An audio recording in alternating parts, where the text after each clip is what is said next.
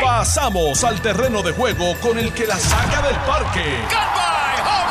Le estás dando play al podcast de Noti 1630. Pelota dura con Ferdinand Pérez. Bueno, mis amigos, son las 10 en punto de la mañana de hoy viernes, eh, viernes 23 de septiembre. Un placer, como siempre, conversar con todos ustedes. Mi nombre es Ferdinand Pérez. Vamos a estar de 10 a 12 del mediodía conversando de los temas, bueno, que, que todos queremos eh, tocar, ¿no? Todo lo que está pasando con el tema de eh, Fiona, la crisis, la recuperación, etcétera, etcétera, que son los temas eh, que todo el mundo quiere debatir, escuchar, conversar. Sin duda alguna, hoy amanecemos con un millón de personas sin luz, 350 eh, mil personas aproximadamente sin agua, lo que nos deja más o menos en la misma condición de ayer.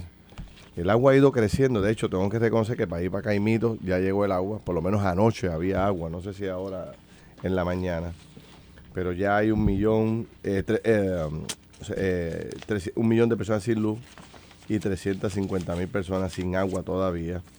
Hoy es el día eh, sexto para mucha gente. Por ejemplo, a mí se me fue la luz el sábado. Sábado, domingo, lunes, martes, miércoles, jueves, viernes. Ya son siete días que básicamente eh, mucha gente lleva sin luz y también sin agua. Eh, ayer en el programa de televisión, pues hicimos un análisis muy completo de todo lo que está pasando con este tema y traímos al juego el tema de la crisis del diésel, que hace dos días que venimos tocando en este programa de radio y que ayer por la tarde picó en su nivel más alto cuando las cadenas de supermercados en Puerto Rico levantan la bandera de que van a tener algunas de ellas que cerrar sus establecimientos por la falta de diésel. Nosotros incorporamos a esa discusión a los hospitales, porque, aunque parece increíble, la mitad de los hospitales en Puerto Rico no tiene luz. Invitamos a unos cuantos de ellos anoche a debatir el tema y eh, tres de los cuatro que estaban presentes plantearon eh, la necesidad de que necesitan diésel urgente para poder mantener sus hospitales sin hablar del costo. Esto se ha duplicado, triplicado el costo del, petro, de, del diésel. Hay gente que lo está vendiendo a 12, a 15 pesos el galón lo que representa para un hospital, imagínese usted, un hospital que tiene una planta de, de 2.000, 3.000, 4.000, 5.000 galones de diésel, cuando usted le zumba a 12 pesos, a 15 pesos el galón, son miles de dólares que tienen que estar pagando y eso súmeselo a los restaurantes, a los supermercados, a la gente individualmente. O sea, que sin duda alguna no solamente es la tragedia de no tenerlo, sino también el costo que está teniendo.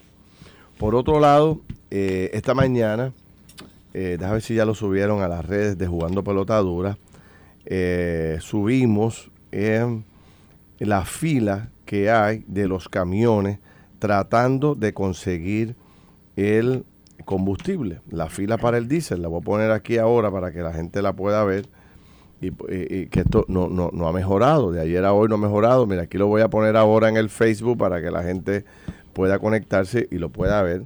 Esto es, les voy a decir antes de ponerlo, dónde es. Es exactamente, me lo envió el buen amigo Emilio Colón. Dice, esto es en Tuabaja, American Transport se llama. Filas kilométricas. American Petroleum. ¿Ah? American Petroleum. Eh, no sé, leo como me ah, lo plantean. American, Transport, filas kilométricas en espera de cargar diésel. Eh, entonces creo que lo están reaccionando para solo para compañías de primera necesidad, lo cual es pues eh, es lógico, pero son tantas las compañías que, necesitan que hay eh, pues muchísima preocupación. Voy a poner esta, este videito un momentito antes de presentar a mis queridos compañeros de trabajo para que ustedes puedan ver la fila que hay al presente. Eso fue eh, 6 de la mañana, 7 de la mañana de hoy. A ver si está viendo ahí hay un poco la fila de lo que está ocurriendo eh, que presenta que presenta los camiones en fila esperando su turno para poder recargar. Este, así que hay un ejemplo ahí de que esto no ha terminado, son decenas y decenas de camiones, no termina el video, decenas y decenas de camiones que están ahí eh, esperando por horas. Yo le hablaba de la, de la fila de cerca de, de 10 horas que hacen los camioneros para poder recargar. Agua, que es otro gran tema que también planteé hoy en el, en el, que he planteado ya varios días, que es el tema de, de la enorme cantidad de tiempo que tienen que esperar las personas que se dedican a transportar agua 10 horas. Este, y ayer hablé con la directora de Acueductos Alcantarillado y dijo que iban a abrir otros centros de distribución. Pero, bueno, sea, no se mueve eh, agresivamente. Y un poco, pues, eh, y aquí es que está un poco la, frustración mañanera y de anoche. Mucha gente me escribió anoche, quizás estaba un poco más agresivo que otros días. Y para los que no se, sintieron a gusto, pues, mis excusas, ¿no? No es mi estilo, pero eh, estoy desde tempranas horas en la mañana recibiendo llamadas de, gente que consigue el celular mío por alguna de alguna forma, gente que, me llora en el teléfono, eh, comerciantes diciéndome que van a tener que cerrar, ciudadanos pidiéndome una planta de emergencia. Este, o sea, eh, esto es un bombardeo de llamadas por todos lados, la gente en crisis y es que efectivamente la gente no se preparó para un daño tan terrible como este. Porque, o por lo menos por no espera tan terrible, porque en muchos lugares no ha habido ningún daño. Por ejemplo, volvemos a coger el área metropolitana, el área este de Puerto Rico, la zona norte de Puerto Rico, no pasó gran cosa. Y entonces la gente se pregunta por qué tenemos que pasar por esta crisis que estamos viviendo si aquí no pasó nada. Entonces no se consigue el diésel, no llega la luz, no llega el agua, no llegan los servicios y la gente está ya en, estado de, ansiedad. Eh, obviamente le transmiten eso a uno y uno a veces pues puede controlarse, a veces no puede controlarse. Pero lo que me indigna de todo es la gran incapacidad del gobierno de poder darle calidad de vida a sus representados. O sea, fíjense lo que estamos planteando. Ayer, y un poco repito la descarga de ayer, pero con más calma, porque tengo tiempo y, y Chile Coma y, y Paco Rodríguez tienen paciencia conmigo hoy. Este, fíjense lo que yo planteo. Yo planteo ayer eh, este tema de la crisis de, del diésel y del agua. Y entonces pongo una foto que me parece que habla más que mil palabras, que es la foto de el presidente de los Estados Unidos reunido con la presidenta de FEMA en una conferencia, una videoconferencia con el gobernador de Puerto Rico y todo su equipo de trabajo. Eh, esto es, el esa foto ejemplifica el poder en su máxima expresión. Tienes a la figura más poderosa del mundo, que es el presidente de los Estados Unidos, junto a uno de los funcionarios más poderosos del gobierno de los Estados Unidos, que es el jefe de FEMA, que tiene miles de millones de dólares para atender emergencias. Y acá la figura más poderosa del país, que es el gobernador de Puerto Rico, eh, campeando y bregando con el tema de la crisis.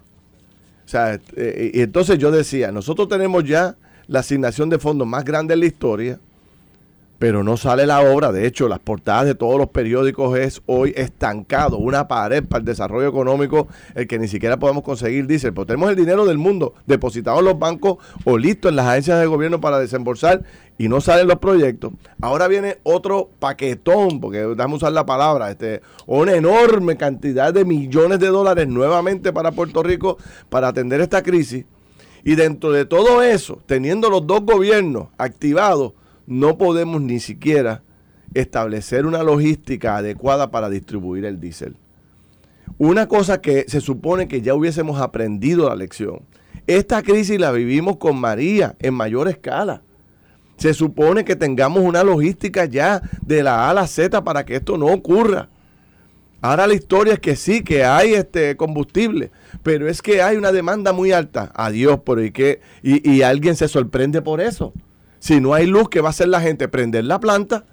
Y si tú prendes la planta, ¿qué ocurre? Consumes el combustible y tú tienes que ir no solamente a echarle gasolina a tu carro, sino que tienes que con envases a recargar y a recargar y a recargar hasta que llegue la luz, pues obviamente se va a agotar. Pero es que eso está en los ejemplos que vivimos con María. Se supone que eso lo sabíamos.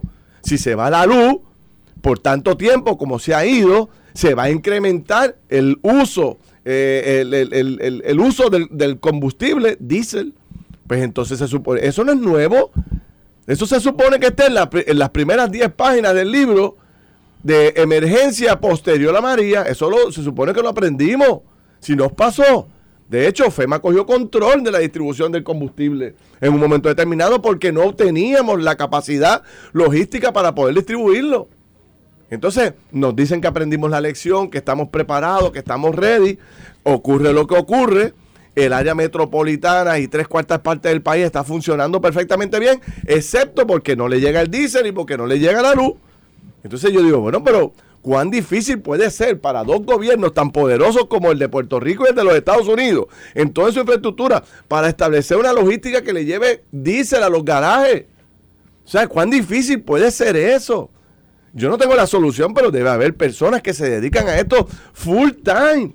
Y debe haber un librito que dice 1, 2, 3, 4, 5, 6, hasta el 10, el 20, el 100, que dice cuáles son los pasos a seguir en caso de una emergencia. ¿O es que el libro no se escribió? ¿O es que el libro no se hizo? ¿O es que el análisis no se hizo posterior al huracán para que esto corriera adecuadamente? Porque no está corriendo. O sea, ¿cuáles son las portadas de los periódicos hoy? ¿Cuáles son los reclamos de todas las emisoras radiales, de todos los analistas, de todas las personas entrevistadas? Caramba, ¿dónde está el diésel? Y vemos la fila. Entonces ayer, para colme, y esto fue lo que me voló la cabeza, con toda honestidad, venimos denunciando el atraso en la carga de agua para los camiones. El alcalde de Comerío hace un llamado al país, mire señores, necesitamos agua. Que esto no debería estar pasando. Esa es otra logística, la distribución del agua debe ser una logística que debe estar en las primeras 10 páginas también. Bueno, pues el alcalde sigue reclamando, le prometen un camión, dos camiones, en la tarde llega, no llega en la noche, pasa el día, al otro día el mismo cuento. Pues el hombre tiene que, en la emergencia, en la crisis, porque imagínese usted sin agua, en la crisis que usted vive en su casa tres, cuatro días. Imagínese un pueblo entero, con comunidades inundadas que necesitan meter agua, o por lo menos agua para alimentarse, para poder cocinar, para poder este, tomar. Bueno, pues no llega el camión de agua, tiene que el alcalde llamar al, jefe de la Guardia Nacional, al general Reyes, y el general Reyes mandar un camión que para, para dramatizarlo, el camión de esto que destila el agua, que la meten, meten una manga dentro de un río, saca agua de ahí contaminada, la destila y la convierte en agua pura para poder servirse a la gente. O sea, a esos niveles hemos llegado en Puerto Rico, que no podemos llevar un camión de San Juan a Comerío para que le dé agua. O sea, cuatro promesas incumplidas. Cuando esto debe correr como un reloj. Porque las carreteras están en perfecto estado de donde sale el agua. Ah, que puede haber tránsito difícil para llegar a Comerío, ya el alcalde lo dijo. Pero para eso está la logística, para eso está la maquinaria, para eso están las patrullas de la policía, etcétera, etcétera, etcétera. La propia Guardia Nacional abriendo camino. O sea, pero ni siquiera podemos mover eso. O sea, esto es lo básico. Agua, diésel. No aprendimos la lección. ¿Cómo es posible que después, siete días después, aquí no haya una logística para hacer la vida más fácil a los puertorriqueños? Que la gente no tenga que meterse horas en un garaje de gasolina. Que la gente no esté desesperada por un galón de agua. O sea, es que yo no... Esas son las cosas que yo te digo. Y yo no estoy destilando odio, no estoy atacando a nadie, no estoy diciendo no estoy acusando a nadie como en otras personas que, lanzan insultos contra el liderato político. Yo estoy haciendo una crítica constructiva. Me siento frustrado con mi país porque esto es una cosa básica, distribuir agua, distribuir combustible. Eso tenía que estar en las primeras soluciones y alternativas programadas posterior a María se supone que nos hayamos sentado como gobierno, como país, y decir, bueno, ¿cuáles fueron los errores que cometimos con María en la distribución del combustible y del agua? Uno, dos, tres, cuatro, cinco. Eso no se puede volver a cometer. ¿Cómo lo vamos a resolver? Una, dos, tres, cuatro, cinco. Aquí está el plan. De implementarlo. Pero entonces no se ve. Yo escucho al secretario del DACO esta mañana con una tranquilidad espiritual que yo quiero saber que él toma por la mañana. ¿Será? o sea, el hombre habla en la radio. No, mire, eh, es que me dijeron, la información que tengo es la información que me han suministrado. Pero con una tranquilidad. Yo digo, hermano, pero si tú eres, o sea, por lo menos indígnate, moléstate, plantea, voy para la planta yo personalmente, voy a verificar esto, voy a asegurarme que de verdad haya combustible, porque él no lo asegura, dice, según mi fuente o la información que me proveen, Señor, ni siquiera hemos podido corroborar que de verdad está el combustible. O sea, ayer Tatito Hernández zumba un cuetazo con, con el asunto de la planta de Yabucoa para que prendieran ese, ese, ese puerto que había combustible en cantidades industriales para distribuir. Pues creo que ayer por la tarde fue que lo vinieron a prender o esta mañana. O sea, porque no lo habían puesto, Luma no lo había puesto en prioridad. O sea, en fin, señores, porque no me voy a extender más y quiero dejar a mis compañeros que, que opinen. O sea, nosotros en Puerto Rico tenemos que lograr de una vez y por todas de que los gobiernos, sea del color que sea, los gobiernos puedan de alguna forma u otra, señores, hacerle la vida más fácil a los ciudadanos. Para eso es que uno escoge a los gobiernos, para que le den calidad de vida a los pueblos, para que establezcan logísticas que esto no ocurra. O sea, tenemos un gobierno y hemos tenido otros gobiernos, para no este, pensar que estamos atacando al gobierno de turno. O sea, tenemos, y han fracasado ya, ¿cuántos? O sea, y tenemos la experiencia ahí. El punto es, ¿cuándo de una vez y por todas nosotros vamos a aprender de los errores cometidos y lucirnos ante fenómenos como este? O sea, este era el momento de Puerto Rico decirle a los Estados Unidos, mira, tu dinero está garantizado en Puerto Rico. Mira la obra que hicimos después de María, gracias a tu dinero, para que Puerto Rico no le vuelva a pasar, para que Puerto Rico esté mucho más preparado. Mira la logística que tenemos para que la gente no sufra con el agua, que no sufra con la luz, que tenga los medicamentos, que los supermercados no cierren, que las, que, las clínicas, que los hospitales, que las égidas. Porque uno decía por las redes sociales, ahí viene Ferdinand con el llorado, cuando yo estaba hablando con el tema del diésel. Claro que vengo con el llorado porque las égidas de los viejitos funcionan con plantas diésel, porque las, las oficinas médicas funcionan con plantas diésel porque los hospitales, porque los hoteles, porque los restaurantes, porque la inmensa mayoría del sector empresarial y comercial de Puerto Rico funciona con diésel. Entonces tenemos el país parado porque no pudimos desarrollar una logística de distribución de diésel. Entonces fuente es una, nadie sabe. Porque ¿quién es el que está a cargo de esto?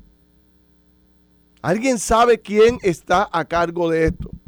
Porque el secretario del DACO es lo que hace que regula los precios y pone, este, regula las ganancias y verá que no se le, que no, que no este, hagan anuncios engañosos y qué sé yo qué más. Pero sobre quién está a cargo de que en Puerto Rico hubiese los abastos necesarios y que tuviéramos la distribución necesaria. Eso no es el secretario del DACO. ¿Quién es?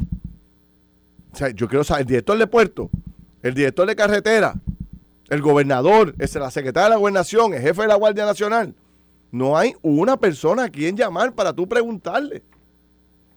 Ese jefe de FEMA, por favor, marque una persona para uno poder preguntarle qué pasó.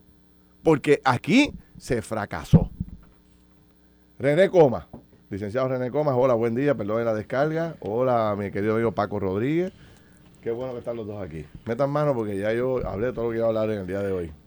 Mira, Ferdinand, eh, yo estaba repasando eh, los textos que tú y yo nos enviamos el, domingo. Y la misma ansiedad, preocupación y tristeza que tú reflejas con tus palabras, tú las anticipaste el domingo antes de que esto pasara. Eh, y obviamente no, voy a repetir lo que, lo que me escribiste, pero, pero mientras tú hablabas hoy, eh, eh, me puse a pensar en esto y, y concluyo con lo que tú dices, que es muy difícil imaginar una forma más peligrosa de tomar decisiones en un país que ponerlas en manos de personas que no pagan ningún precio por equivocarse. Buen punto, tremendo. Y ante eso, nosotros que, que primero que todo somos tus amigos de, de, de, 20, 25, 30 años, eh, sabemos tu compromiso y hemos estado siguiendo lo que Jugando Pelota Dura ha hecho, tratando de sacar la verdad. El problema es que lo que hemos visto hasta ahora es que a la gente le gusta dorar la píldora eh, y no decir toda la verdad. Eh, y, y todos los días es una historia distinta todos los días es un reversazo, todos los días es un issue. Este, yo me acuerdo que anoche a las siete y pico de la noche tú dijiste, ¿verdad? Te dijeron a ti, los, tus invitados, que estaban prendiendo Ecoeléctrica, eh, Aguirre, eh, Costa Azul y AES, eh, y que en la madrugada iba a haber luz. Pues miren, señores, este, en mi casa, por lo menos en Dorado, no hay luz en ningún lado. Este, me imagino que en la tuya tampoco. este, creo que llegó el agua, esta mañana no puedo verificar, pero, ¿sabes? este, y a pesar de que uno tiene, ¿verdad? En mi caso, tú, eras, yo me preparé y compré plantas y cisternas y cosas de esas para estar listo. Pues son, son cosas costosas que uno puede operarlas eternamente. Pero a mí me, me asusta eh, que las personas que no pagan el precio por equivocarse no entienden que el precio sí lo paga el pueblo. El precio lo, paga, lo, lo, lo, lo, pasa la gente que sufre, los viejitos que se mueren, los niños que no van a la escuela, eh, los padres que perdieron, lo perdieron todo, las familias enteras que están con, con sin nada. Y, eso eh, tiene un costo eh, humano gigantesco. Y, y como tú bien dices, eh, nosotros no podemos esperar resultados distintos si hacemos los mismos errores. Y yo pensaba que cuando el gobierno y, las entidades a cargo de energía y agua nos dijeron que estaban listos, pues para mí listos, y pues, quiere decir que, están, que, que tienen todo atendido, ¿verdad? Que en caso de que haya eh, pase lo peor, van a estar van a estar listos para atender con agua, con diésel, con gasolina, con plata. Eh, es lo que uno esperaría. Lo que uno esperaría como, como, como servicio básico. Correcto. Y, y, quiero enfocarme en, en, dos invitados que tuviste el viernes en Pelota Dura, aquí en, en radio y lo tuvimos también en televisión, que fueron del sector de telecomunicaciones y del sector de comida, Econo y, y, Enrique de Claro. Y Enrique nos dijo con una pregunta directa que tú le dijiste, Enrique, nos vamos a quedar sin teléfono de nuevo, ¿te acuerdas? Y Enrique te dijo, no, Ferdinand, ya tuvimos ese ensayo con el apagón general de abril. ¿Tú perdiste el teléfono? No. Pues mira, esa gente se preparó. Esa gente sotejaron cables, pusieron energías renovables, etcétera. y, y, todo el mundo tiene teléfono es la primera vez que vemos un huracán en vivo, ¿verdad? Que es lo que nos ha pasado. Eh, lo mismo eh, con los supermercados, ¿verdad? Que no hay problema excepto con el anuncio de ayer de que están quedando sin, sin diésel. Lo cual nos obliga a pensar cuáles fueron las lecciones aprendidas. ¿Qué fue lo que se aprendió de María? O simplemente estamos pendientes de los fondos federales para usarlos para pa X o Y cosas porque, eh, digo, yo recuerdo cuando el huracán Hugo pasó, eh, en Ponce no se fue la luz. Yo, yo vi en Ponce en aquella época. Y, estoy seguro que allá en Cabo Rojo tampoco, Chile. igualmente. O sea, es, como si no hubiese pasado nada. Entonces, en mi casa llovió, sí, pero no, no pasó el huracán por encima. Es más, si tú ves la foto, la foto de, de este huracán, cogió un cantito de Cabo Rojo. Eso es así. ¿Verdad? O sea, que, que uno esperaría que ante eso, este país estuviese ya en sus pies. Las razones por las cuales no está en sus pies, yo, yo creo que los líderes tienen que contestarnos eso, porque es un interrogante gigantesca. que nos contesten con la verdad. No, o sea, yo no puedo, o sea, yo no creo que el país se merece. Eso es. No se merece que nos sigan diciendo medias verdades. Porque todos los días, o el del agua, el de la luz, o el otro, dicen un cuento uno se mira anoche yo no podía dormirme pensando que iba a llegar la luz en la madrugada. Me tuve que poner los, headphones esos de noise canceling para no ir. ¿tú sabes cuántos programas yo hice para discutir si estábamos listos o no? mano o sea, más, de 50 yo debatí que ya la gente me decía cambia el tema y todo el mundo me dijo estamos listos estamos cuadrados, estamos preparados. Y te, te decía, ¿vas a seguir con eso? Sí, sí, exacto. ¿Vas a seguir? Mira, dónde estamos. Ferdinand y Paco, buenos días a ustedes y al público que nos escucha. Eh, Ferdinand, las redes están desbordando y están siguiéndote eh, la gente haciendo coro de las palabras que se están dando en este, en este programa, precisamente las personas del oeste. Y lo que nos están diciendo en las redes es, oye, el gobierno ha perdido la capacidad de asombro, la capacidad de empatía con el pueblo. Y ahora mismo, mientras Ferdinand está dando estas palabras, habemos personas en el oeste, y me están escribiendo personas de Hormigueros y de Cabo Rojo, diciéndome, nosotros llevamos ya una semana desde que pasó el huracán sin agua y sin luz.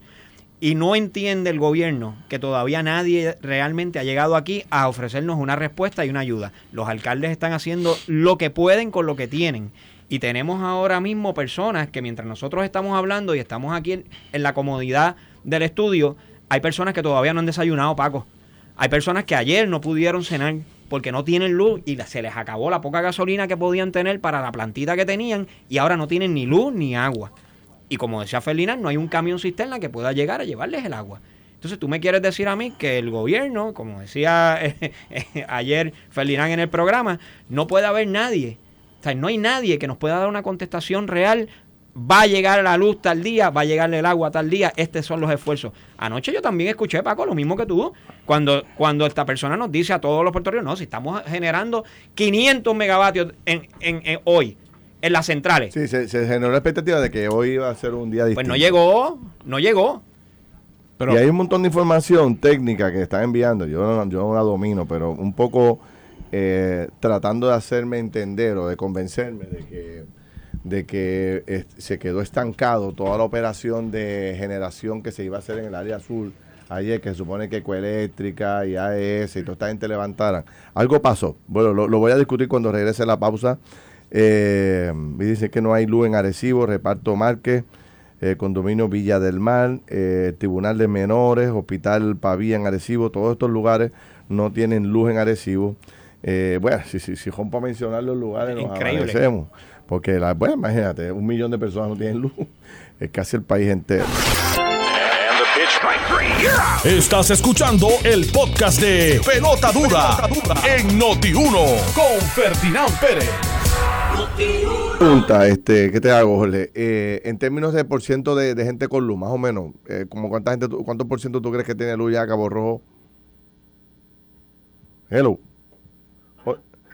Sí, eh, sí, te estoy escuchando. Tú, el, el por ciento... Sí, te escucho, te escucho perfectamente bien. Hola por acá. Parece que tenemos un problema ahí. Sí, te, te estoy escuchando, hermano. Mira a ver si te mueves por allá, porque acá te escuchamos eh, fuerte y claro. Mira. Se cayó la llamada. Bueno, inténtalo de nuevo para ver si se puede lograr este, tener una idea más de, de cómo está Cabo Rojo con el tema de, no tienen el servicio de agua en, muchos de los barrios en Cabo Rojo, no hay servicio de luz eh, en la mayoría del pueblo. Así que estamos estamos aún con, los problemas con, con Luma. Con los Pero él dice que, está satisfecho con, la respuesta del gobierno, que ha estado llamando, lo que ha estado presente. Plantea él que le dio las gracias a Luma, a Acueducto, a los funcionarios del gobierno. Bueno, pues qué bueno, si lo están ayudando allá en Cabo Rojo y está corriendo. Sin embargo, los mensajes que estamos recibiendo de la gente es que aún están sin el servicio, aún no han sido visitados en algunos de los barrios. De verdad. Bueno, vamos a ver si podemos hablar con él para terminar esta llamada. Mira, eh, bueno, también quiero hablar con, Manuel Reyes, que es el director ejecutivo o vicepresidente de MIDA, que es la organización que recoge, que representa a, la gran mayoría de, los, de las cadenas de alimentos en Puerto Rico. Estamos con el alcalde nuevo. Jorge, saludo. ¿Me escuchas ahora? Aquí estoy, hello. Hola, hola, hola, hola. Sí, pues está bien. Ok. Bueno, mira, una, un dato que quería traer al juego, ¿verdad? Y es que yo no le puedo atribuir mala fe a nadie en este proceso. O sea, yo no creo, por mi mente no cabe eh, el que haya funcionarios boicoteando unos a otros, aunque corre por debajo de la mesa información de que se están boicoteando unos a otros para, hacerse daño y para que fulano quede mal y yo quede bien. Eso siempre ocurre. Pero en este momento yo no puedo atribuirle a nadie, eh, Manuel Reyes, no puedo atribuirle a nadie, eh, como te digo, eh, maldad en el sentido de, eh, no, no vamos a sacar el diésel para afectar a fulano, a Mengano. No, no vamos a abrir las bombas de agua para X o Y cosas. Yo lo que creo es que hay un, problema de, coordinación, de logística, que no acabamos de superar a pesar de las enormes experiencias que hemos tenido. porque si un país tiene experiencia en el manejo de emergencia, es Puerto Rico. Puerto Rico debería estar tan tan, tan preparado que deberíamos estar dando clases. De, en, el mundo entero. En el mundo, entero, el mundo entero. Porque nosotros hemos cogido Gasnatá a diestra y siniestra por huracanes, tormentas, inundaciones, de todo. El librito ese, Felina, lo debimos haber escrito nosotros. lo que nos faltaba era el tema de, los temblores, los terremotos, y tú sabes. también lo, el conocimiento ahí. O sea que en términos de conocimiento, nosotros estamos eh, sumamente preparados por las experiencias vividas. Quizás es que, o sea, yo, yo me siento a pensar, ¿dónde es que nosotros colapsamos? ¿Dónde es que nos caemos? Es una palabra es solo una palabra. Se llama ejecución. ejecución. Pero Nosotros, para, tú, ejecutar, tú necesitas tener un plan. Un plan. Un plan que te permita, mira, este es el camino. Llega, él dice por aquí, sale por allá, pam, pim, pam, pam, pam. Toda la logística que puede incorporar eso. Que debe que no es una logística fácil, vamos a ser sinceros. Tampoco es que es un pellizco ñoco. Pero con los golpes que nos han enseñado a nosotros y que nos dice la vida, los golpes son las experiencias de vida. Oye, ve acá, si, si, tú, si tú peleabas con tu hermano y venía tu mamá con la correa, ¿qué, qué uno hacía? ¿Ah? Salía cogiendo o te esquivaba. O sea, por lo menos uno se esquiva. O sea, hemos chocado tanto con esa piedra que ya deberíamos saber que la piedra está ahí, que debemos saber cómo bordearla, cómo... O sea, eh, eh, fíjate, hablando de las comunicaciones, ¿qué hizo la industria de las comunicaciones? Se preparó. Se preparó soterró, invirtió, energizó, energizó, compró planta, montó. Pues hoy las comunicaciones no son una crisis. Y fíjate, no, hay nadie hablando de problemas de comunicación, nadie. Pero, tú sabes, eh, ¿dónde, nos caemos? Eh, eh, otra vez, en la responsabilidad que tiene el gobierno de darle calidad de vida a la gente, de, darle buen servicio. Mira, tenemos a Manuel Reyes, que es el vicepresidente de MIDA, con nosotros. Dito, te estoy diciendo que llames a Manuel. alcalde, ¿está con nosotros?